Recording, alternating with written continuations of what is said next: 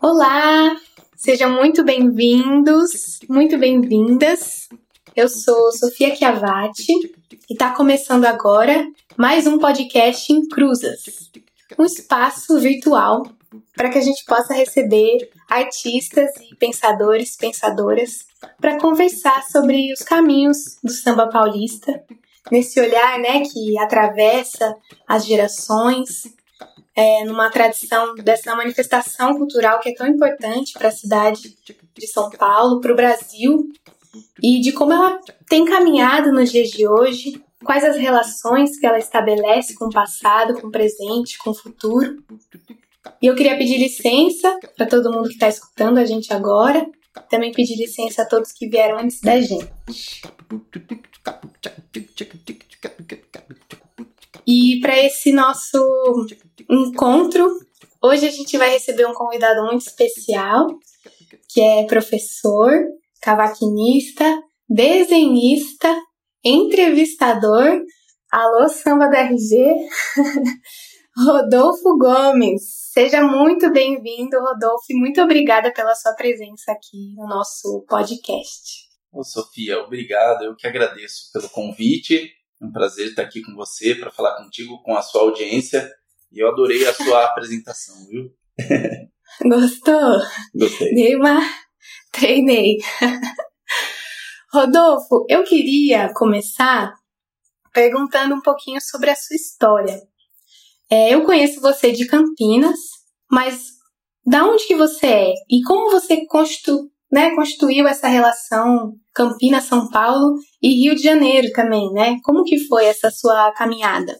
Tá legal. Sofia, eu comecei, eu sou nascido aqui em Campinas, né, nascido e criado entre o Jardim Santana e o Dique 5, né, que são dois bairros periféricos aqui de Campinas, um em cada ponta, um na zona sul e um na zona norte. Então, é, esse, esse caminho que corta os dois bairros é, é bastante conhecido, que é a Norte-Sul, e a Norte-Sul já é uma avenida que, em sua extensão, ela guarda bastante, muitas diferenças, né? Uhum. É, lugares que têm uma renda super alta na região mais central, e quando você vai caminhando para os extremos, é, a gente tem uma, uma distribuição de renda menor na Zona Sul, né, que é a, a quebrada onde até hoje minha mãe vive, e, e uma distribuição um pouco maior para a Zona Norte, né, que é essa região de Tabarão Geral, Vila Padre Anchieta, o Jardim Santana, em que eu fui criado também. No entanto, Jardim Santana, que é o bairro em que eu nasci, teve muita é, teve um processo de gentrificação, uma coisa muito violenta, enfim, na década de 90. Eu nasci em 83 e quando eu tinha meus 17, 16 para 17 anos, é, anos 2000, é, era um bairro bastante violento, né? Alguns processos urbanos que aconteceram e de bastante violência é, policial fez com que muitas das, das minhas é, é, das minhas amizades mais antigas assim fossem assassinadas nessa altura e, e com o DIC 5 não é não é diferente, né? A região do Ouro Verde até, enfim, até os dias de hoje é um dos lugares em que tem uma situação é, social bastante, bastante trágica, por assim dizer, é, chacina e, e, índices de desenvolvimento humano é, bastante precários. Não é só isso, mas é um recorte que é importante que, que, que se diga que existe né, nesses extremos da cidade. E eu comecei a escutar samba desde muito cedo, por conta dos meus pais, que sempre gostaram de samba. Então, meu pai gostava de. frequentava muito roda de samba, e minha mãe escutava samba mais em casa. Quer dizer, é, é, essa sociedade mais patriarcal tem essa coisa da mulher é, é ter esse espaço mais para dentro de casa, né? Mas com ela que eu convivia mais e a gente escutava muito LP. Então eu tenho até hoje uma coleção de LPs, vários eu herdei dela e lembro muito dela cantando Ari Barroso, Elis Regina, é, Cartola. Legal. Então tinha essa. E Chico Buarque, que sempre foi o, o, o, preferido dela. Então, essa trilha sonora, desde muito cedo, eu escutava. O meu pai já era de um samba mais, mais da rua, um samba urbano, assim, que, que ia mais profundo de quintal, Almir Neto, Jovelina Pérola Negra, que é um repertório que até hoje é bastante executado em roda de samba, né? Uhum. Enfim, eu nasci é, é, nessa, nesse contexto musical e em termos de, de, hereditariedade, por assim dizer, ou de ancestralidade, né, como a gente costuma dizer é, no samba, eu tenho um avô, o pai da minha mãe, que eu não cheguei a conhecer, que era conhecido por Sabiá Novo. Ele era sanfoneiro e, de acordo com a minha avó, a saudosa Dona Inês, ele ia para as festas de Bom Jesus de Pirapora com o pai dele, que era o Sabiá Velho. ele cantava e tocava viola, o Sabiá Velho. Uhum. E o meu avô, o Sabiá Novo, cantava e tocava sanfona. Então eles sempre iam para a festa do santo, ficavam dias, né? Assim, final de semana. E ele, a minha avó sempre falava, ah, eles iam pro pagode. E eu, na altura, entendia esse pagode, assim como aparece em alguns, é, é, alguns LPs de música sertaneja, né, de duplas sertanejas, aparece bastante o termo pagode. Eu já conheci o termo pagode como uma reunião de sambistas e depois, na década de 90, como um ritmo que está mais ligado a um samba moderno, né? Mas, assim, aquele paradigma do é, cacique de ramos, né? Tantã, repique de mão, banjo com afinação de cavaquinho. No entanto, é, esse pagode enquanto é, reunião de músicos, né, e enquanto tendo esse significado de festa, já aparecia nessa música sertaneja e minha avó falava, ah, eles vão pro pagode. Eles iam pro pagode sempre e tudo mais. E aí depois eu fui vendo que esses termos apareciam também no samba e sempre fui me encantando por essa história, embora não tenha conhecido muito, quer dizer, não tenha conhecido meu avô, o tenha conhecido mais pelas histórias da minha avó e de uma tia-avó que eu vim a conhecer depois e que me falou também sobre algumas dessas histórias. E aí eu tomei gosto pela coisa, então quando eu estava ainda no ensino fundamental, a gente já gostava muito de samba, eu e meu irmão do meio, nós somos em três, e eu tenho um irmão que é um ano mais velho do que eu. Então a gente estava sempre junto e a gente entrou junto nessa onda de, de pagode primeiro, né, e depois fomos nos aprofundando no, no samba mais tradicional, por assim dizer. A gente ganhou um cavaquinho do meu pai. Tinha eu 14 anos de idade na altura para parafrasear o Paulinho da Viola. Ganhando o cavaquinho, a gente tentava tirar as músicas é, pelas revistinhas e aí eu fui aprendendo a tocar outras, outros repertórios e fui formando um repertório, conhecendo sambistas mais antigos, mais tradicionais, até chegar num momento em que eu já tinha é, é, conhecimento dos sambistas, assim, desses baluartes, dos bambas da velha guarda, né? E com esses bambas da velha guarda eu depois vinha ter a oportunidade de tocar. Já na universidade, formamos um conjunto que era a Saudosa Clotilde, e o violonista, que era carioca, ele tinha um contato no Rio de Janeiro com vários é, músicos, na verdade com uma casa em Laranjeiras, que era a Casa Rosa, e ali a gente teve a possibilidade de tocar é, com Wilson Moreira, seu Ali do Cavaco, Cristina Buarque, Delcio Carvalho. Tia Surica, Walter Alfaiate, olha, foram muitos sambistas que a gente pôde convidar nessa roda de samba. Uhum. E isso lá para 2007, 2008, é, a coisa durou até 2012, 13. E nessa época eu fui morar em São Paulo, foi em 2010, na realidade, morar em São Paulo. Já tinha esse contato com a velha guarda do samba do Rio. E aí foi um, um, um passo fácil para eu conhecer a, a velha guarda do samba de São Paulo. E aí, dentre outros, conheci seu Cailão do Peruche, Tonho Melodia, Marco Antônio da Nenê de Vila Matilde, é, Ayrton Santa Maria e Dadinho, do Camisa Verde Branco, que é, é, depois acabei me tornando parceiro de alguns deles e até hoje trabalho com esses sambistas sempre que possível. E então você não, não chegou a morar no Rio? os seus os seus contatos ali foram profissionais e você então fazia esse bate-volta, assim, São Paulo, Rio. Isso. Eu, bastante novo, comecei a frequentar muito o Rio de Janeiro, na realidade, primeiro a Baixada, porque meu pai ele fazia um transporte de alunos para uma universidade, que é a UNIG, Universidade de Nova Iguaçu. Uhum. E eu ia, tipo, para tomar conta do busão, sabe? Eram alunos que iam para essa universidade, havia um curso à distância de complementação pedagógica, e eu ia mais nessa dinâmica de, de acompanhar os, os estudantes. Só que aí eu ficava o final de semana todo lá meio de bobeira. Então eu, eu jogava uma bola e mas eu conheci comecei a conhecer bastante essa essa geografia do Rio de Janeiro. Pegar o busão lá e, e, e ir para praia, ir para sei lá para Ipanema, para Copacabana, para um shopping, alguma coisa assim, da Baixada para o Rio, porque é, ficava o dia todo. A gente chegava bem cedo e só voltava à noite. Depois, quando eu já estava na universidade, eu comecei a frequentar o Rio de Janeiro mais como uma. mais nesse intuito mesmo de conhecer os sambistas e as rodas de samba, as comunidades tradicionais do samba do Rio de Janeiro.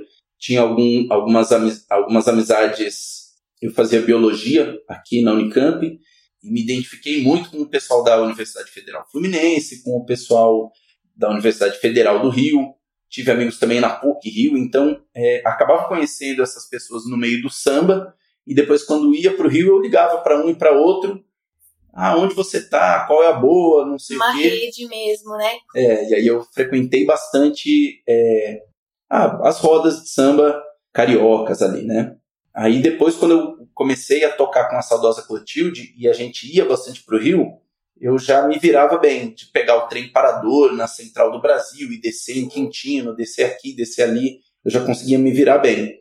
Disfarçava que eu era um caipira no meio do, da malandragem carioca, porque faz parte ali da, do, do manual de sobrevivência. Sim. E em São Paulo, é, quando eu cheguei, eu conheci logo no primeiro dia o seu Ayrton Santa Maria e o Washington, que é um menino partideiro de altíssima qualidade lá de São Paulo, da Boca do Lixo, e dois camaradas muito malandros. Então, o Washington me, me chamava para as boas do samba. Numa dessas eu conheci o Tonho Melodia e a gente começou a, a, a ir sambas em todos os cantos da cidade. E aí eu comecei a conhecer também as comunidades e ver esse fenômeno que em São Paulo era, era muito era muito mais como é que eu posso dizer, esse fenômeno que era super proeminente em São Paulo, que era das comunidades do samba, né? Uhum. Então, Zona Norte, Zona Sul, Zona Leste, Zona Oeste, Zona Centro de São Paulo, todo lugar tinha uma comunidade de samba em que a gente podia é, eventualmente cantar sambas autorais. Eu já compunha nessa altura, então comecei a frequentar bastante as comunidades de samba a partir de 2010, 11. Eu quero muito saber como mais sobre essa, essa sua parceria, parceria com o Tonho Melodia. Mas antes, Rodolfo, eu queria perguntar que, assim, eu lembro a primeira vez que eu te vi numa roda de samba. Foi lá no Barbieri. Acho que durante. O Barbieri é um bar de Campinas, lá de Barão Geraldo. E acho que quem estava tocando era o Grupo Alvorada, se eu não me engano. E eu fiquei assustada, porque até então te conhecia como professor de ciências da Escola Curumim, querida e amada Escola Curumim. E eu queria saber como, como se dá essa relação, né? Como, como você enxerga essa relação palco, roda, sala de aula, ciências, enfim, queria trazer um pouco essa, essa conversa. Tá. Eu vejo, Sofia, essa relação muito conectada quando a gente fala da relação com o público, né? Eu sou professor já faz mais de 15 anos. E um pouco antes disso, na realidade, antes de entrar na faculdade, eu dava aula de caricatura para pagar o cursinho, né, para entrar alguma grana. E sempre lidei com o público. Então, para mim foi muito natural quando eu comecei a fazer as rodas de samba e me apresentar na noite. É, eu não tive qualquer tipo de bloqueio em relação ao público, que é uma coisa que às vezes as pessoas ficam ah, ficou um pouco sem graça. Eu não tive esse tipo de bloqueio, foi, foi muito tranquilo para mim, por eu já ter essa experiência de lidar com o público. Trabalhando com, com, com as crianças, e com crianças com jovens também, né, com adolescentes, já cheguei a dar uma ou outra na, na faculdade, não trabalhando, mas, enfim, em momentos pontuais, mas dando aula desde as crianças até os adultos, eu comecei a desenvolver uma capacidade ali, intuitivamente, de me comunicar. E para mim o samba ele também tinha essa outra característica, né, de levar um recado. Então eu sempre me liguei muito nesses sambas que tinham recados. Sempre gostei muito de Noel Rosa, por exemplo, porque era um cronista e aí eu analisava aquelas letras e falava, olha o recado que o cara estava dando, olha o, o, paralelo que ele faz entre é, a questão sanitária, a questão, sei lá, policial e a questão social no Rio de Janeiro, lá em 1910, 20. E isso para mim foi muito natural, tanto que hoje, nas minhas aulas, eu trago música do Noel Rosa, por exemplo. Legal. Ele tem uma música que, que, que eu sempre trabalho e pergunto para as crianças que ano que as crianças acham que foi composta aquela letra porque ele fala da febre amarela e de quando em vez tem surtos de febre amarela já agora no século XXI, né? Uhum. Então as crianças acabam é, palpitando, ah, isso daí é de 2018 porque teve aquele surto de febre amarela. E eu falo, não, isso daí é lá da década de 20. Aí as crianças ficam horrorizadas, né? Mas isso mostra também que não sei se o Noel é um cara e outros compositores, né, acabam sendo pessoas que são visionárias e, e compõem de uma maneira que sua obra fica atemporal, ou se é uma insistência do Brasil em, em não melhorar coisas que seriam simples, mas por falta de investimento, vontade política e etc., acabam não sendo resolvidas. Né? Então, 100 anos depois, você fala de um surto da mesma doença. Então, eu, vi, eu, eu sempre vejo muita relação entre essas duas áreas, a área da educação, no sentido de você construir uma coisa coletiva e comunicar com essa, com essa coisa, além de ser um espaço de conflito, e a roda de samba, que guarda também essas características. Né? Na roda de samba eu entrei primeiro, porque eu, eu já nasci praticamente no meio de roda de samba, e meu pai levava a gente já muito criança é, para roda de samba, e depois, quando eu resolvi ser professor muito cedo também, já com meus 13, 14 anos, que eu tinha o meu irmão mais velho, que é 4 anos mais velho, ele tinha uma lousa e ficava é, dando aula pra gente sobre os assuntos, né? Ele, sei lá, no, na sétima série na época, e a gente na terceira série. Uhum. Você sabe bem a diferença que tem, né? Sim. Então ele ensinava aqueles assuntos super difíceis e, e, e eu e meu outro irmão adorávamos. Então, desde essa época, eu já sabia que eu queria é, é, trabalhar com alguma coisa relacionada à educação. Eu já me via como professor nessa, nessa altura. Entrei para fazer licenciatura na, na universidade e depois de formado, antes de formado já dava aula, mas depois de formado é, é, me firmei na, na profissão e dou aula até hoje. E vou para a roda de samba também até hoje. As coisas caminham juntas, assim. Muito legal. Adorei. Eu estava muito ansiosa por essa pergunta, confesso, porque queria muito saber desse. Ah, enfim, desse olhar, né? Acho que a educação tem cada vez mais se aproximado, assim, das coisas que tem pensado. E é legal saber como, como ela caminha, enfim, sempre aí, né? Nas trajetórias todas. E, e agora, falando sobre o Toinho, né? Eu perguntei um pouco para Verô, que também, né? Vocês tocam juntos com, com o Toinho. Mas também queria te perguntar como foi. Você falou, né, que, que conheceu ele logo que, que você logo que você começou a frequentar as rodas. Mas queria saber como foi, assim, de fato, esse contato e como que você enxerga essa relação dele sendo uma figura mais velha e vocês trabalhando juntos? Como, como rola essa coisa dele que, que certamente tem muitas coisas para ensinar, mas também muitas coisas para aprender em relação a como o mundo, né, funciona hoje em dia em relação à produção, em relação à promoção, né, do, do, do seu evento, do, da roda que você vai, vai fazer. Eu contei já essa história algumas vezes, vou pedir licença para caso alguém esteja escutando de novo, mas eu vou me repetir. Eu conheci o Toninho lá em 2010, 2011, quando eu comecei a frequentar essas rodas de samba em São Paulo, numa aula de compositores do Colombolo, que é um cordão que está focado no samba de São Paulo e nesses, nessas mestras e mestres da velha guarda. Eles têm um evento que é a Praça do Samba, e num desses eventos eu fui conhecer, não conhecia as músicas, né? era uma, uma coisa pela qual eu me cobrei muito, né? Eu pensei comigo mesmo, pô, como é que eu não conheço nada do samba de São Paulo? Tô indo direto lá no Rio, tocando o lado A, B e C do samba, né? E não conheço o samba daqui, né? Então me cobrei bastante e comecei a frequentar. Uma baita autocrítica. É, foi.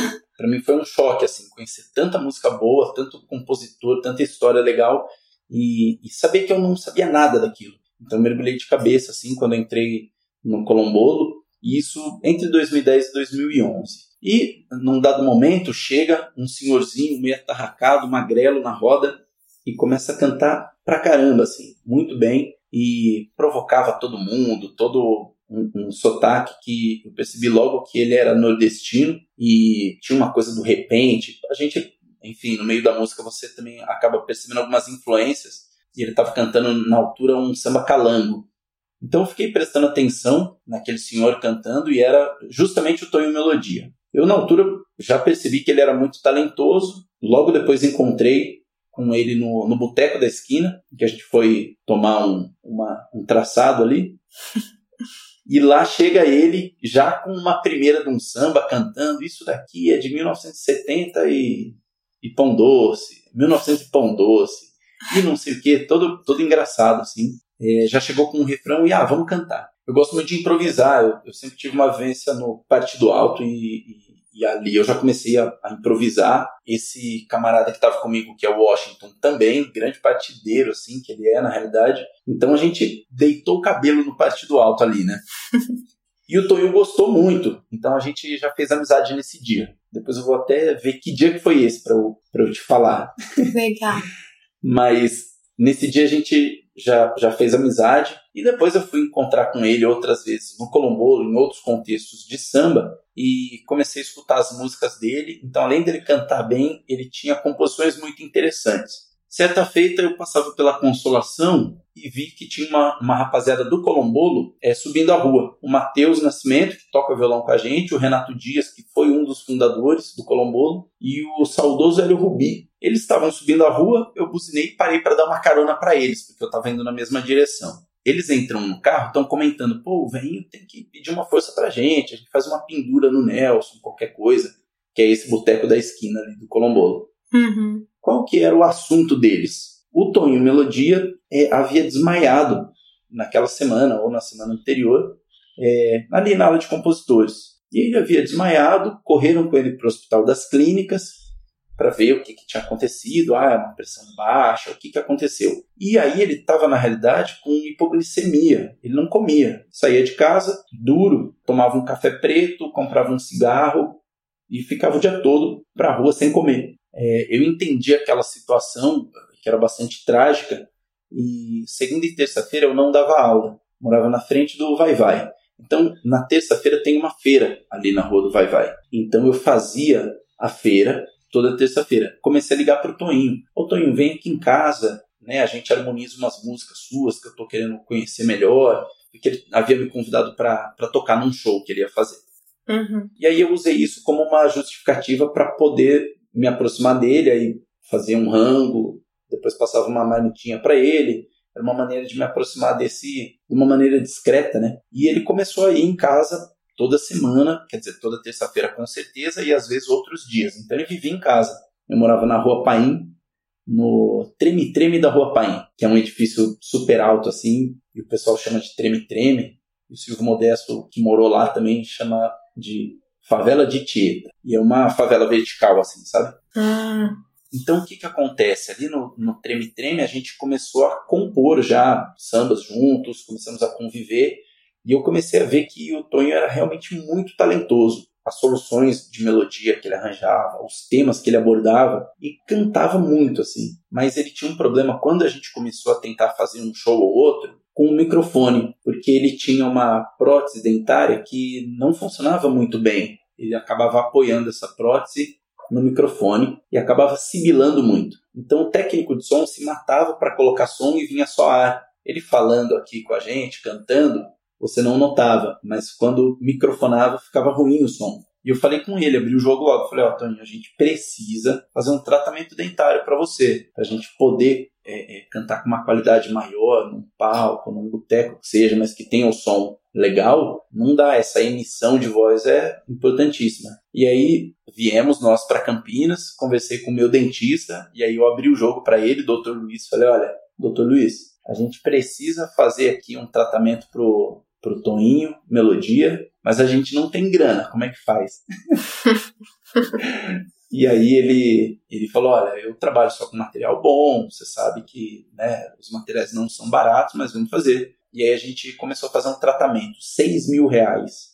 Caramba! Em quantas vezes você consegue parcelar isso aí, doutor Luiz? Ah, eu parcelo, não tem problema não. Se você tiver 100 reais para pagar por mês. E aí eu não lembro, acho que a gente parcelou em tipo 12, 15 vezes. E, e começamos a fazer esse tratamento de fato. E aí eu vinha de São Paulo para cá, já para dar aula na Curumim, o Toninho vinha junto, fazia o tratamento e a gente começou a andar muito juntos, né? Isso foi que ano, Rodolfo? Desculpa. 2013. Quer dizer, 2013 essa parte da Curumim. Antes disso ele já começou a fazer o tratamento, se não me engano, 2012. Tá. O tratamento durou bastante tempo, então, se bem me lembro, começou em 2012 terminou em 2013. E aí ele ficou bonitão, né? um parceiro nosso, Kik Toledo, falou, quando viu, né, com a, com a fachada nova, falou, pô, o Toninho tá parecendo Marlon Brando, sabe, cheio de dente. e aí melhorou muito a emissão. A gente, nesse mesmo contexto, entre 2012 e 2013, encontramos com a Estefânia Bola num manifesto carnavalista. É, eu estava num ensaio de, de bloco de carnaval na Vila Madalena, chovia nesse dia, e a gente estava se escondendo embaixo de uma marquise, o Toninho e eu, ali na Rua Harmonia. E dali a pouco vem uma figura curiosa, assim, é, fantasiada de Sócrates, o jogador, não o filósofo, e toda molhada, a camisa do Corinthians, peruca, e ela vem se aproximando, né? Eu pensei, deve ter reconhecido o Toninho, porque era muito comum as pessoas chegarem pro Toninho e falar, pô, Toninho, uhum. Achei que você tinha morrido. ah, bacana. É, porque ele ficou muito tempo sumido, sabe, do uhum. samba. Uhum. E aí ela veio, ah, você não é o Toninho Melodia? Sou eu, minha filha. E papo vai, papo vem. Então ela revela que é a dona do Aldo Borogodó. Olha! E aí, na hora, eu já o Aldo Borogodó era o principal bar de samba de São Paulo, assim, né? No sentido de que, enfim, de Adriana Moreira, passando por Kiko Dinucci, Bando Afro Macarrônico, Rodrigo Campos, tinha uma rapaziada muito talentosa, Dona Iná, sabe? Frequentado pela velha guarda, frequentado pela boemia toda paulistana. Então, ela falou que era dona do bar, eu já truquei em cima, sem carta, né? Mas já truquei. Falei, olha, Stefania, a gente estava justamente procurando você. Eu nem a conhecia, né? a gente estava procurando você porque a gente é, queria fazer uma roda no seu bar. Olha. E aí ela falou: Ah, é? Não, é, tudo bem, vocês já pensaram numa data? Eu falei: Já. 25 de janeiro, que é o aniversário de São Paulo. E a gente vai fazer uma, uma roda, vai ser a volta do Toninho, né, para as rodas ali de samba. A gente já estava tocando aqui ali, tinha um bar, tem um bar que é o Urucum, que a gente também já estava fazendo uma roda de samba. E aí para ela a gente falou, vamos comemorar o aniversário de São Paulo chamando a velha guarda, né? Então a gente convida um, convida outro. E aí calhou de no dia 25 de janeiro, aniversário de São Paulo, se bem me lembro, caía num sábado. A gente fez essa roda de samba e aí convidamos o Silvio Modesto, o Marco Antônio da Nenê, não lembro se foi o seu Ayrton Santa Maria, Roberto Riberti, seu Carlão do Peruche veio assinar o, o pavilhão do Manifesto Carnavalista. Foi uma baita festa. E aí, passada, passada essa roda de samba, eu já entrei em contato logo com a Stefania e a gente passou a fazer parte da programação mensal do Aldo Borogodó. Um lugar que eu passava na frente e nem podia entrar porque tinha fila, sabe aquela coisa? Uhum. De repente a gente estava na programação e foi uma grande alegria além de começar a dar um cachê para gente que já melhorou bastante a, a relação do Toninho financeiramente mesmo, assim, já começou a entrar um qualquer, já facilitou para ele, né? Como ele costumava dizer, já dava para tapar o buraco do dente, né? Então já dava para fazer uma feira, entrou uma graninha, já, né? Dava para o aluguel já, já, não, já não pesava tanto no orçamento. E assim foi. Isso em dois, entre 2010 e 2013, né? Deu conhecê-lo até a gente começar a tocar no Borogodó. E a gente já começou a pensar num, num disco. Começamos a pensar naquela altura, mas ainda não tínhamos perna para caminhar com esse processo. Procurei por pessoas que pudessem é, assumir essa produção musical do Toninho, porque eu fazia tudo muito intuitivamente, até o momento que eu entendi que não, que eu teria que fazê-lo porque não dava para esperar alguém chegar. É, as pessoas que trabalhavam com produção, daquelas com as quais a gente falou, é, ninguém estava numa de apostar no Tonho Melodia, porque é, era uma aposta de risco, né? Mas aí a gente começou, quando a gente formou o Conjunto Picafumo e ele amadureceu, tanto musicalmente quanto é, tendo chegado na sua formação, que é a formação atual, a gente já começou a pensar, bom, a gente tem um conjunto, a gente tem o Toninho com um repertório imenso, vamos gravar um disco. E aí o André Santos, que é um dos companheiros do Conjunto Picafumo, ele assumiu uma parte de produção executiva, eu assumi a parte da produção musical para a gente efetivamente fazer o disco. Fomos gravar com o Gabriel Spaziani e dividimos, na realidade, essas funções né, de produção executiva e musical para fazer esse disco, né? Entre André Santos, Gabriel Spaziani e eu. E fizemos o Paulo Bucano. Então eu, eu, eu, eu pensei no disco, na regimentação, pensei no repertório, sempre conversando muito com o Toninho, mas a essa altura a coisa já estava bastante. Para mim, mim, o disco já estava pronto na minha cabeça, né? Então, na hora de colocar no papel e nas conversas que eu tinha com o Toninho, isso fluía muito bem. E aí depois fui fazer essa arte do disco, que é um mandacaru, né? E aí é uma aquarela que eu fiz de um mandacaru, tentando fazer uma, uma ilustração mais, mais parecida com a ilustração científica. Aí vem a parte da biologia de novo, né? Legal. então mistura a parte do desenho com a parte da biologia. E eu fiz uma aquarela que é justamente para colocar essa, essa dualidade, né? De você pintar uma coisa que é, que é uma planta do ambiente seco, que se destaca justamente pela falta de água, fazer um desenho com água. E o mandacaru ele tem essa representatividade de, de florescer quando vai começar a chover na caatinga. Então, a capa do disco simboliza essa coisa dessa trajetória do Toninho, de ter caminhado sempre, enfim, de periferia em periferia, um perrengue danado o tempo todo, nesses caminhos, né, tortuosos que ele vai fazendo por essa caatinga, que é, na realidade, a vida dele. É, ele produz música, produz uma, uma obra que é super bonita e super valiosa. Então, o disco ele vem como se fosse a flor do mandacaru, né? O mandacaru florescendo, né? Florando. E, e aí tá aí na área o disco Polibucano, já estamos pensando no segundo disco. É, depois o André Santos produziu também um disco com o Toninho com influência do dub e então, do reggae, né? Pois é. E aí o Toninho começou a, a, a, surfar por essa onda da música negra, né? Ele compreendeu que estudando mais o jazz, o blues, o dub, o reggae, assim, o quanto que essas músicas elas é, se hermanam com o samba no sentido de ter uma história que está ligada à diáspora, né? E que também são esses recados que o povo preto lança e, e propaga através da sua música. Então aí ele que era um cara super tradicional, não, samba é isso e, e nada mais. Ele abriu bastante a mente é, e começou a, a, jogar nas 11, assim. Daqui a pouco é capaz até da gente colocar o Tonho para cantar um, um jazz. cantar eu não digo, mas escutar ele já escuta amarradão por ter compreendido essa, essa grandeza que tem a música negra num, num sentido mais global, né? Que legal! Então foi muito uma construção de uma parceria mesmo, assim, né? Entre vocês, de uma, de uma caminhada aí que foi se consolidando, né? Não foi uma chegada, não, vamos aqui trampar. Tem aí toda uma relação de afeto envolvida entre vocês. Ah, tem sim. Já, e lá se vão 10 anos, a gente tem umas 40 músicas juntos e, e mais umas, segundo ele, mais 140 para fechar. A gente tem muito samba que a gente começou e, e ainda não deu um desfecho, que falta uma coisinha ou outra, mas tem 40 que estão realmente prontas e, e é meu parceiro mais frequente, eu sou o parceiro mais frequente dele, segundo ele. Eu não tenho certeza, mas ele fala que sim. Eu, eu, eu, até acho que não. Mas se a gente fechar todas as músicas, aí não vai ter jeito, porque aí vão, vão ser umas, talvez mais de uma centena de, de, de músicas que a gente vai ter junto. É curioso isso, né? É claro que é fruto de, de, de uma parceria muito longeva, né? Então, em 10 anos fazendo música sempre juntos, né? Sim, isso que você disse do Toninho ter se aproximado mais de outros ritmos, de ter mudado mesmo essa, essa forma de se relacionar com outras coisas. Eu queria trazer aqui até uma confissão, Rodolfo, que eu fiquei muito.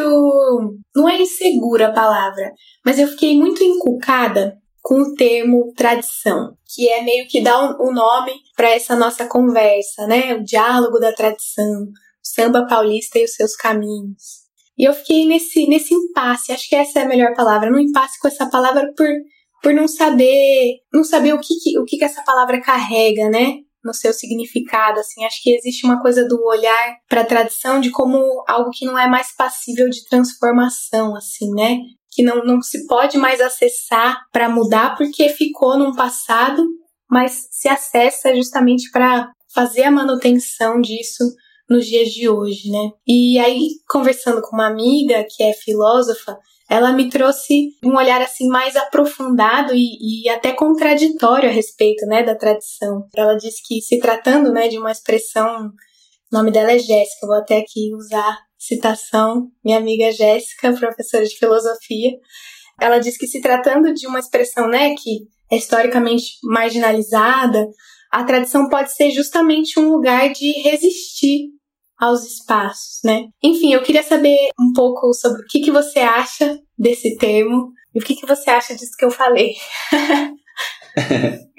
tá, a tradição. Sofia, compartilho contigo dessa, dessa incerteza, principalmente porque a palavra é viva e essa palavra tradição é, ela pode ser usada em, muitos contextos, alguns deles em que você vai defender com unhas e dentes que seja mantida aquela tradição e outros contextos em que você vai odiar a tradição, né, com todas as suas forças. Então é um termo que é, é ele traz em si suas contradições e suas complexidades. Quando a gente está falando de samba, do samba tradicional, eu procuro usar como recorte a ideia da, da árvore, que é uma metáfora que sempre aparece no, no samba, não só no samba, né, na, na, na cultura da diáspora em geral, a árvore é um elemento que aparece muitas vezes. E das partes da árvore, aí vem o papo do biólogo, né, do professor.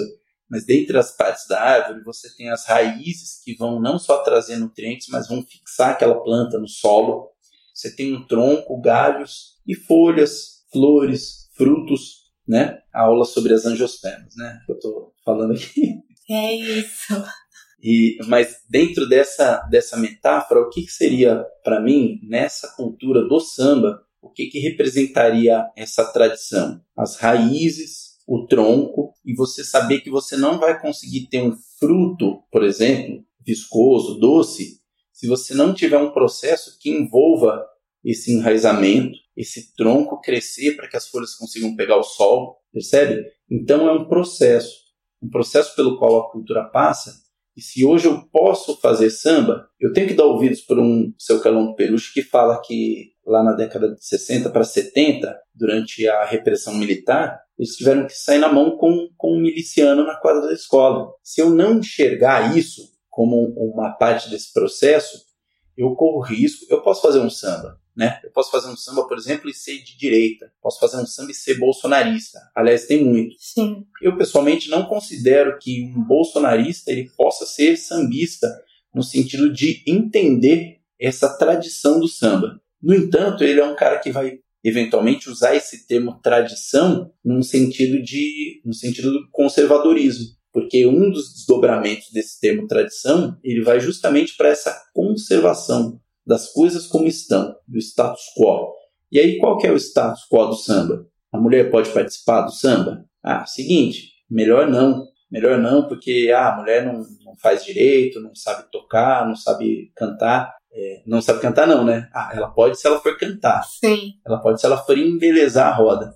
Então, a tradição, num lugar que tem uma tradição misógina e machista, coloca, por exemplo, para ficar num exemplo só, né? A mulher como uma figura que, ah, vamos, vamos dar um boi aqui para ela, mas não é um lugar dela. E o homossexual se chegar numa roda de samba? Ia lá, viado. Então, esse tipo de tradição, a pessoa tem uma opção de querer ou não conservar. O conservador, se ele quer conservar aquele universo de relações do jeito que ele está cristalizado ali, ele vai consolidar e ele vai, é, é, ele vai conservar todas essas, todas essas relações que, do meu ponto de vista, elas têm mais a que ser derrubadas. Então, o meu recorte de falar do samba tradicional, ele não tem a ver com esse tradicional no sentido de, de conservar essas, essas relações desiguais, por exemplo. O samba reflete as desigualdades e as injustiças que estão na sociedade. O samba não é diferente da sociedade. Uhum. Muitas vezes, algumas pessoas pintam o samba como eh, idealizam o samba. Eu vejo isso muito por não viver o samba na, na sua integralidade e acabam pintando o samba como um espaço idealizado. Ah, eu só vou num samba se ele tiver isso, tiver aquilo, tiver aquilo. E acaba tentando moldar o samba dentro das suas convicções como se fosse um espaço perfeito de convívio, ignorando que existem as contradições e os conflitos dentro do samba. Esses espaços estão em disputa. Esses espaços estão em disputa. Eu já fui em roda de samba que não tinha nenhuma mulher, eu já fui em roda de samba que não tinha nenhum negro, eu já fui em roda de samba que nem samba tinha, do meu ponto de vista. Uhum. O samba é muito diverso. Então, se você olhar para a tradição, é, eu citei o Paulinho da Viola e vou citar de novo. Ele canta: Quando eu penso no futuro, não esqueço o meu passado. Ele foi um cara que, se você olha para a obra dele, em todos os discos, ele tem uma, uma formação ali é, na regimentação, os instrumentos que vem tocar, a forma das músicas. É sempre um samba que você não vai ter muita dificuldade em argumentar por aí que é um samba tradicional. Ponto. Mas ele sempre coloca um, um, um, elemento em pelo menos uma faixa, e você pode ver todos os discos dele, vai ter esse elemento. Um elemento que é que subverte um pouco essa lógica. Seja uma música que está destoando de tudo em relação à, à forma, à, ao mapa da música, seja um instrumento que o cara fala, nossa, como assim tem um berimbau de boca aqui nessa música, não entendi nada. Ou outros instrumentos inusitados, enfim, sempre dá um jeito de colocar alguma coisa justamente para, me parece, né, que é, que é, que é uma narrativa de que eu vivo o presente. Eu não esqueço meu passado, mas eu vivo o presente. Eu construo uma coisa original a partir dessas referências. E para mim a tradição tem a ver justamente com esse sentido, de você não esquecer quem veio antes para não cometer injustiças históricas. Mas, por exemplo, para você poder caminhar e fazer um, um samba no presente e projetar um samba no futuro que seja um espaço mais combativo, que seja um espaço politizado, que seja um espaço engajado. E não digo que essa é a única forma de fazer samba, muito pelo contrário, né? Reitero que o samba é muito diverso. Mas para mim, a minha forma de fazer samba e de pensar o samba, ela tem que envolver esses elementos. E como que eu vou fazer para construir isso enquanto compositor, sambista, articulador e preto? Eu vou tentar promover um encontro em que esses assuntos estejam pautados e sem esquecer de tudo que de tudo pelo qual essa nossa cultura já passou. Então é essa minha forma de, de, de ver a coisa. Não sei se eu descompliquei ou se eu compliquei mais ainda. Acho que vou na segunda hipótese, se for para chutar. Não, nossa, é... acho que, que é isso. Descomplicou complicando. O complicou descomplicando. Não, brincadeira, mas é que acho que agregou, né, as coisas para se pensar assim. E acho que esse é o nosso, nosso intuito também, né? Sempre encher mais essa, essa, essa bacia aí de, de conhecimento. E caminhando um pouco nessa, nessa conversa, é, você tem, tem feito o samba do RG, né? Que são esses encontros semanais, são lives, né? No seu Instagram, com, com, enfim, pessoas que, pelo que entendi, são também mais velhas, né? Algumas ou uma maioria, não sei, acho que você vai poder contar melhor pra gente.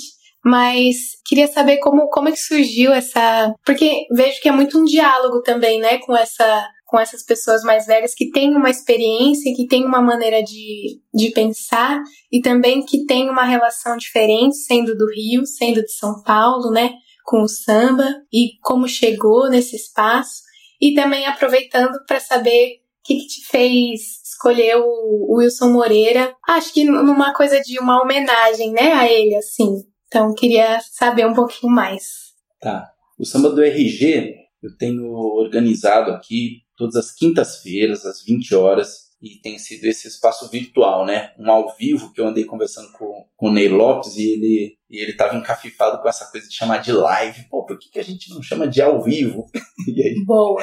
Eu passei imediatamente a chamar sempre de ao vivo. Esse ao vivo que a gente faz às quintas-feiras, ele, eu sempre convido pessoas que são do, do meu convívio no meio do samba, né? Comecei com os mais velhos por uma questão que ela é ela sempre teve presente assim no, no meu pensamento dentro do samba de dar ouvido aos mais velhos, né, inicialmente. E tenho convidado também um pessoal da vanguarda assim do samba, pensando nos seguintes recordes. Essa ponte entre vanguarda e velha guarda, ela precisa acontecer e muito embora a gente esteja num momento de maior possibilidades de comunicação, eu digo isso antes da pandemia, né? A pandemia acabou mudando bastante as coisas, mas em pleno século 21 a gente tem muitas ferramentas de comunicação e parece que esse espaço de escuta da velha guarda não acompanha esse avanço nas comunicações. Uhum a gente se comunica pouco, escuta pouco a velha guarda do samba, né?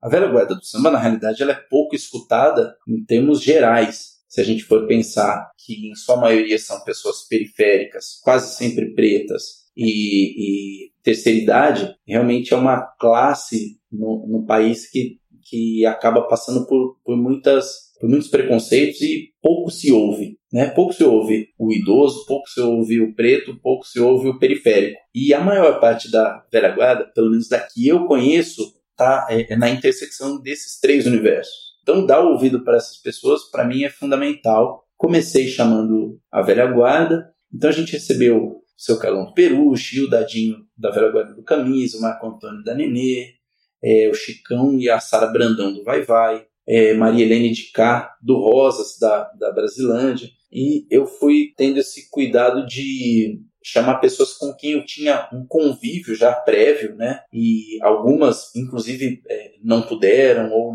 não estavam numa de é, desse universo do, do, do, ao vivo do Instagram, por exemplo. Ah, não, vamos sim, onde que é? É, é no YouTube? e aí eu falava, é no Instagram, mas como que eu faço? E aí tem algumas dessas figuras que ainda vão pintar, é, mas tem esse bloqueio tecnológico, por assim dizer. E esse foi um dos motes. O outro mote foi abrir espaço para para as compositoras, para os compositores virem mostrar parte da sua obra. Então, essa ponte com, da vanguarda com a velha guarda, o espaço para mostrar suas composições. E a resenha, ou seja, aquele papo sobre samba é, mais informal, trazendo opiniões diversas, foram as três. Foi um, foi um tripé no qual eu tentei calçar o samba do RG. RG de Rodolfo Gomes, naturalmente, mas que leva para uma coisa de identidade. Sim. A minha ideia, na realidade, Sofia, era fazer um, um espaço com esse mote, com esse tripé, no espaço físico. Eu já tinha articulado, conversado com muitas pessoas e tenho tentado escutar bastante as sambistas os sambistas de Campinas, né? Porque vejo que eu vejo alguns gargalos que existem nesse tripé em relação ao nosso fazer cultural aqui na cidade, então eu tentei, tenho tentado de alguma maneira é, discutir e construir a partir desses gargalos que eu vejo, né? Uma forma de tentar construir uma coisa que, para além de apontar os problemas, né, e, e, falar dos problemas, que é necessário e essencial, mas que tente apontar para soluções, né? E eu acho que a solução está no encontro, está na conversa, está nesse diálogo. É, comecei a receber o pessoal e me surpreendi assim com a, com a riqueza dessas desses diálogos sabe? Então, uma coisa que eu planejei inicialmente fazer durante sete semanas, eu já vou agora para a vigésima, vigésima segunda edição. Olha só. E num determinado momento, eu coloquei esses convidados para a gente bater um papo mais mais aprofundado, mas senti também vontade de fazer algumas homenagens. Então, teve um samba do RG que seria o centenário da Elisete Cardoso. Convidei algumas né, companheiros e companheiros do meio musical com quem eu já trabalhava para virem prestar essa homenagem a Elisete. A gente fez essa edição, foi super bonito. Depois, pensando justamente nessas homenagens, o meu sambista preferido sempre foi o Wilson Moreira, a partir do momento em que eu o conheci pessoalmente e, e pude conviver com ele bastante. É, fiz a capa, né, o trabalho gráfico do último disco dele, tá com o Tabarel, e conversei com algumas pessoas, pô, vamos fazer homenagem aos, aos discos do Moreira. O meu mote para fazer o samba do RG enquanto uma live, né, enquanto um ao vivo no Instagram, foi a partir do momento que eu participei de uma é, com o Toninho Melodia, uma com a Adriana Moreira, e foi nessa sala da Moreira, que faz o ao vivo quarta-feira, 20 e 30. Eu vi e falei, cara, eu preciso fazer isso também. Eu preciso abrir esse espaço também. E aí eu, eu, eu passei a fazê-lo. É, converso muito com ela, uma cantora maravilhosa, assim. E aí eu comecei com essa ideia de, pô, a gente podia fazer homenagem aos discos do Wilson Moreira, aos LPs. Eu tenho os três LPs dele. E aí, conversando com as pessoas, eu falei, cara, por que não fazer todos os discos dele? Ele tem sete discos lançados, né? E mais muitas músicas em, em discos que não são exatamente, né? Não levam o nome dele, mas de que ele participa também. E aí a gente começou a fazer essas homenagens ao Wilson Moreira. Eu tenho bastante contato com a família do Wilson Moreira, então a Andréia Moreira, que é a herdeira, a herdeira real e musical do Wilson Moreira, ela, ela vem, participa, a gente tem uma, uma amizade bonita, assim. É, convido as pessoas que eu conheci nesse convívio com o Wilson Moreira, então que acompanhavam, que acompanharam em show, tocaram junto, as que eu conheço, né? Claro, tem, tem algumas pessoas que eu sei que acompanharam que eu não tenho lá muito contato. Algumas que eu convido também é, não podem ou não vêm, mas eu faço questão de convidar todo mundo é, para fazer essas homenagens ao Moreira, porque tem justamente a ver com essa ideia de tradição de que a gente estava falando. Uhum. Quando você é, olha para a raiz do samba, usando aquela metáfora da árvore, você vai encontrar vários cantores, compositores, pessoas que foram muito importantes e que a partir do momento em que eles deixam esse plano, é como se fosse um baobá que cai lá na floresta. Uma, uma pessoa que conhece muita coisa e, e que tem naquela, naquela conversa, né? Porque isso é muito comum na, na tradição da, da África Ocidental, a tradição oral, né? Então esses aspectos culturais que são formadores daquela sociedade serem passados através da palavra de geração para geração e a gente trazer conhecimentos tradicionais ao longo de muitas gerações. São os griots nessa cultura africana. Então, Wilson Moreira sempre foi um griot. Eu sempre conversei muito com ele. Sempre que eu ia ao Rio, a partir do momento em que eu conheci, eu sempre o visitava e a Angela Nenze, que partiu esse ano também. Então, um casal muito saudoso com quem eu tive um contato muito próximo. E aí, escutando os discos, eu tô escutando e falo, putz, Moreira me falou de uma história sobre essa música. Nossa, Moreira me mostrou uma foto. Eu tenho aqui, hoje mesmo estava abrindo no meu computador umas fotos para organizar umas pastas e tinha um monte de foto da gente na casa do Moreira e vídeo ele explicando isso, explicando aquilo. Então eu tomo isso como uma missão que é justamente de é, propagar essa informação que me foi passada no boca a boca. Então eu acho que eu tenho essa obrigação de passar para frente, não ficar com ela como se fosse eu, eu, eu vejo a cultura e o conhecimento meio como água, sabe? Tem que fluir.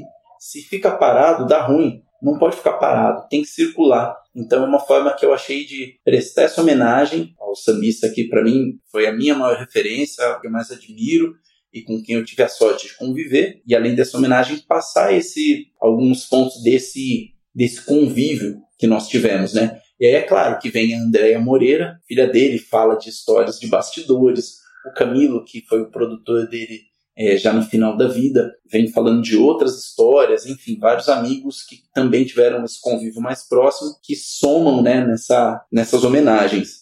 Na quinta-feira a gente vai rece receber o Diogo Nazaré e na quinta-feira seguinte a gente faz homenagem ao disco Wilson Moreira mais Baticum, então vem dois dos músicos do Baticum para falar com a gente também.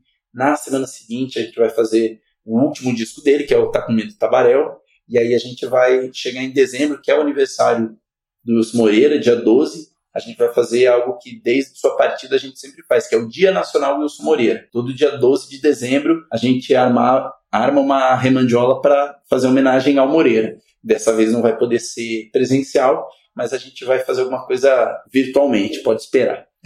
Que legal! Nossa, já vou anotar já na agenda para não perder. E muito legal, Rodolfo. Nossa, eu tava, enquanto eu falando, tava pensando assim, uma aula, né?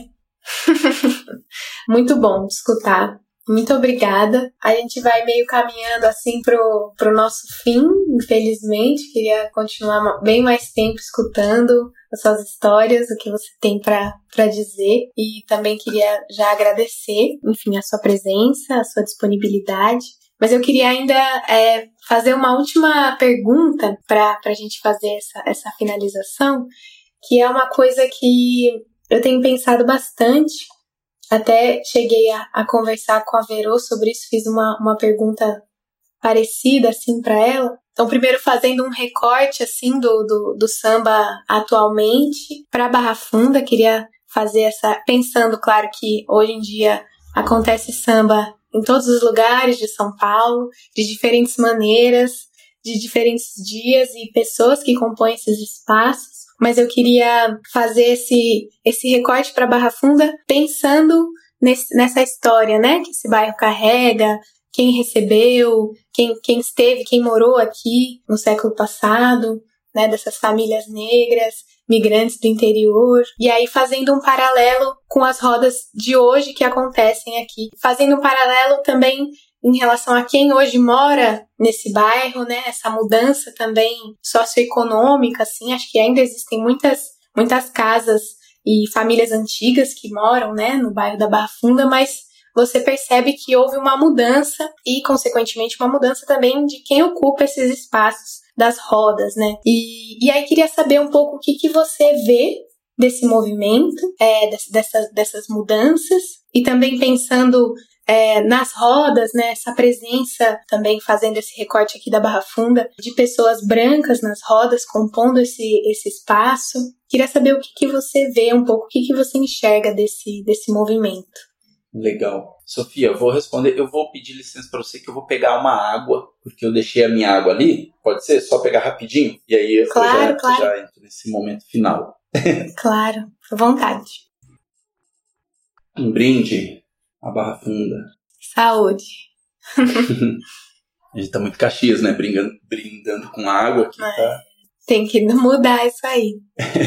Sofia. Diga. Sobre a Barra Funda. Quando eu cheguei em São Paulo, em 2010, em 2011, eu fui morar primeiro ali na Liberdade, na rua Taguá, e depois eu fui morar na rua Paim, no Bexiga. Tanto a Liberdade quanto o Bexiga são territórios negros, né? De uma importância histórica para São Paulo. E assim a Barra Funda também o é. é. Falar da Barra Funda é falar de um desses quilombos urbanos falar dos conflitos que existem por conta da especulação imobiliária, falar também é, dessa diferença pela qual, dessa diferença não, mas falar também dessa transformação pela qual esses territórios foi passando ao longo do tempo. Então, se foram lugares que primeiro foram ocupados por essas populações negras, por serem lugares distantes, entre aspas, né?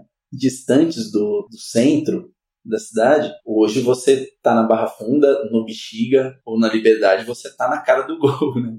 Então, a cidade mudou bastante, e mas esses territórios, não só esses, né, muitos outros, Vila Matilde, que eu frequento bastante também por conta da minha companheira ser passista lá na Nenê, são quilombos urbanos. Lá na Barra Funda, certa feita eu, eu defendia uma, uma música minha num festival e eu conheci a Dona Neide. Dona Maria Neide Joaquim é uma preta de cabelo branquinho assim, maravilhosa. E ela tá em todos os sambas, Sofia. Ela aparece lá no samba, começa a dizer no pé e é uma figura super amável, uma figura tradicional da Barra Funda. E ela me conecta exatamente a esse passado, de como será que era a Barra Funda quando a Dona Neide era uma mocinha. E, e, a gente sabe pela tradição do bairro, né, de frequentar o Camisa e o pessoal da Barra Funda, né, a família da Adriana Moreira, por exemplo, que é, que é uma família bastante tradicional dentro do Camisa e do bairro, eles contam muitas histórias. Eu também já conversei muito com os,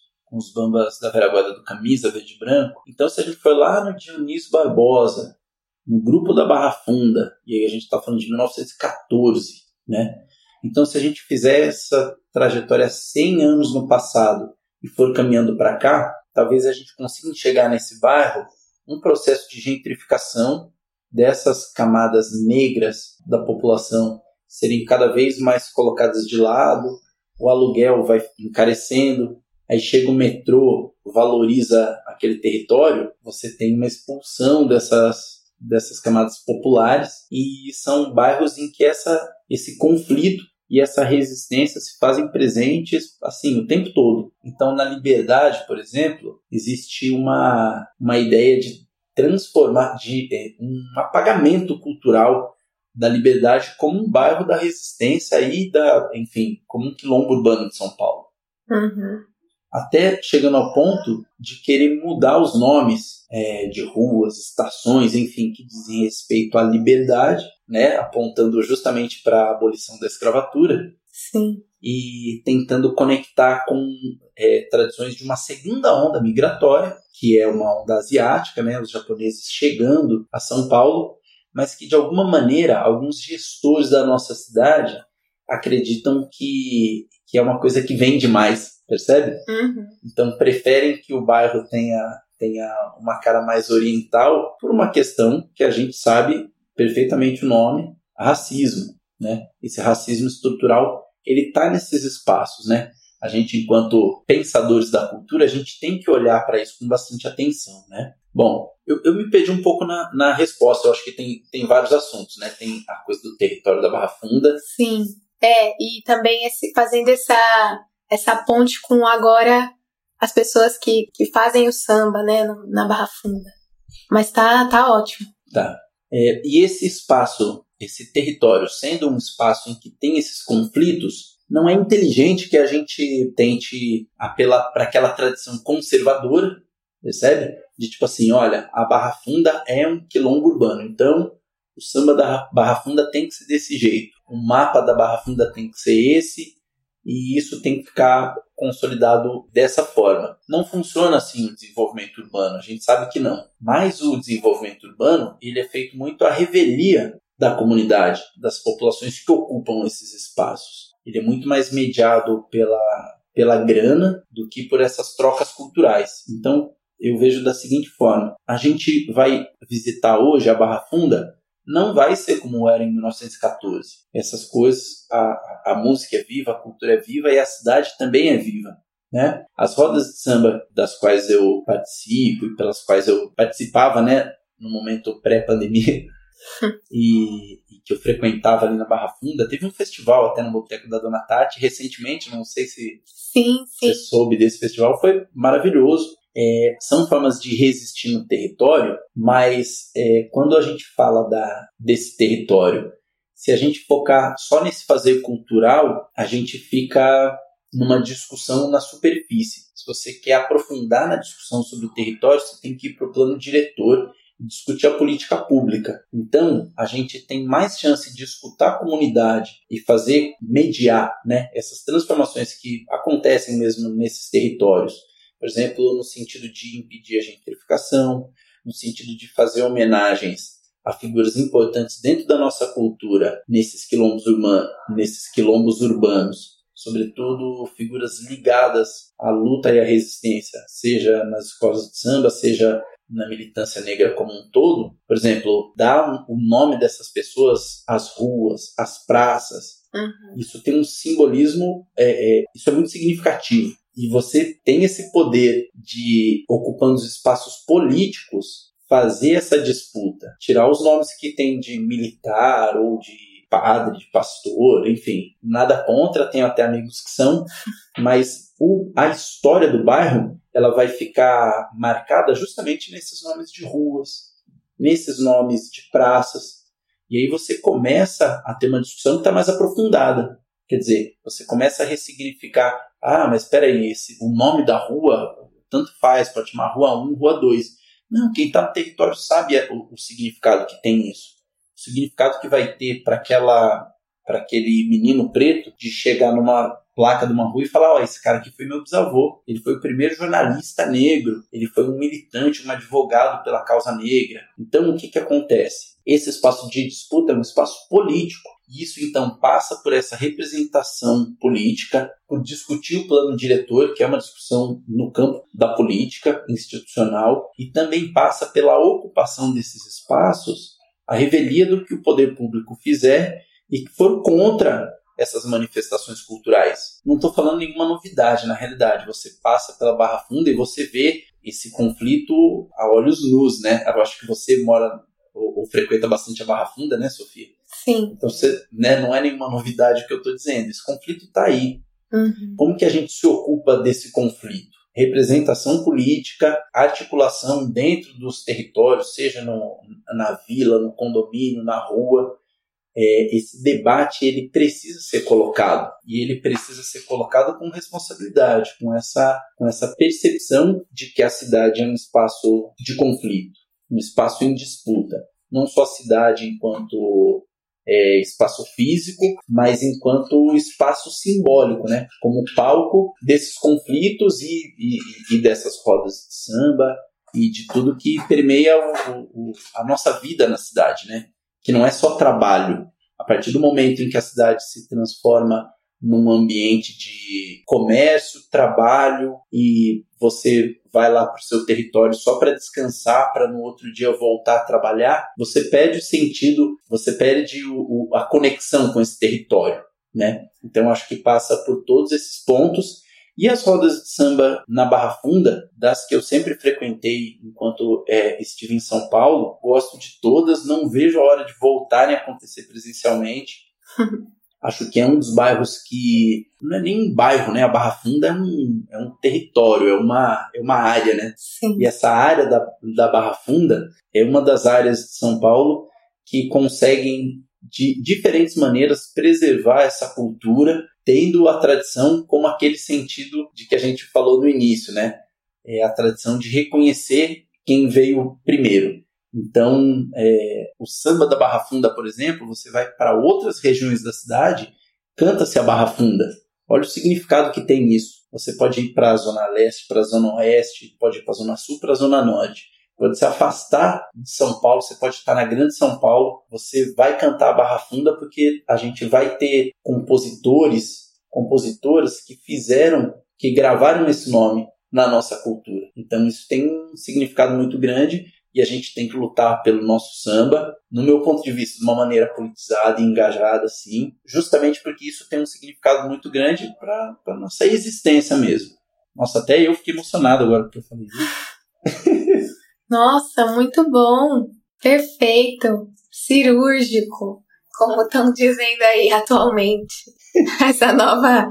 Essa nova. Como chama isso? Essas gírias da juventude. Essas né? gírias. Sofia, depois você, por favor, me mande um, um áudio no WhatsApp para me atualizar dessas gírias da juventude, porque eu falo pra molecada lá na Curuminha, ó, oh, então, é, o crush, que, na minha época era paquera. Aí eles já falam assim, não, professor, já não é mais nem crush, crush já, já ficou pra trás. Eu falo, meu Deus, eu muito rápido. Não, eu também, às vezes, dou uma, uma falhada aí.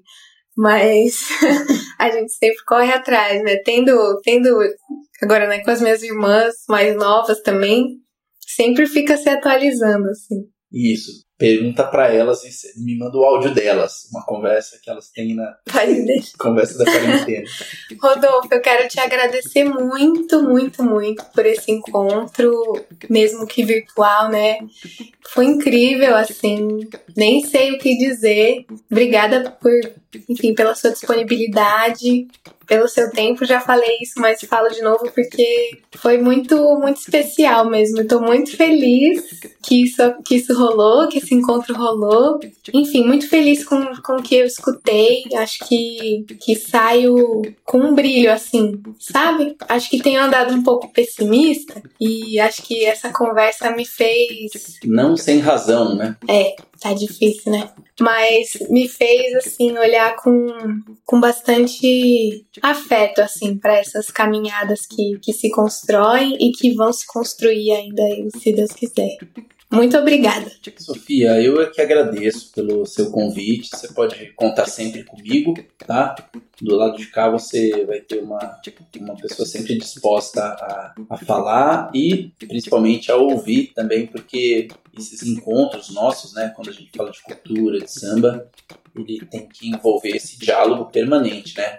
Você é de uma geração que vem depois da minha e está na sua caminhada também dando sua contribuição eu fiquei muito contente quando você entrou em contato comigo. Perguntei se, se de repente achava que seria eu a pessoa adequada por conta de é, eu ter ocupado mais outros territórios, né? Quando em São Paulo, saber que você tinha essa preocupação com o recorte da Barra Funda e muito embora tenha frequentado e olha, frequentei bastante a Barra Funda, é, sabia que é, mesmo no meu convívio haveria pessoas que nasceram na, na Barra Funda, né? Mas de qualquer maneira eu agradeço muito pelo, pela sua lembrança e reitero que do lado de cá você tem um, um amigo com o qual você sempre pode contar quando a gente for falar sobre samba e também é, já deixo o convite para quando a gente transformar o samba do RG em um samba presencial para que você venha para conhecer e para a gente fazer juntos, né? Mais um encontro,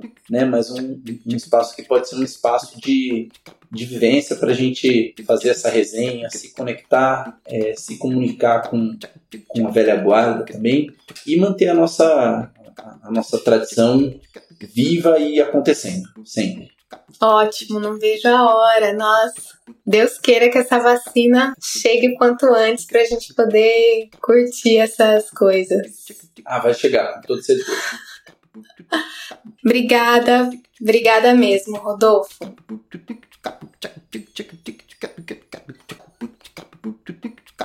Bom, esse foi o podcast em Cruzas. E se você que tá aí escutando a gente tiver gostado, curtido esse nosso papo, fique ligado nos nossos próximos episódios. Eles vão estar disponíveis no site pesquisa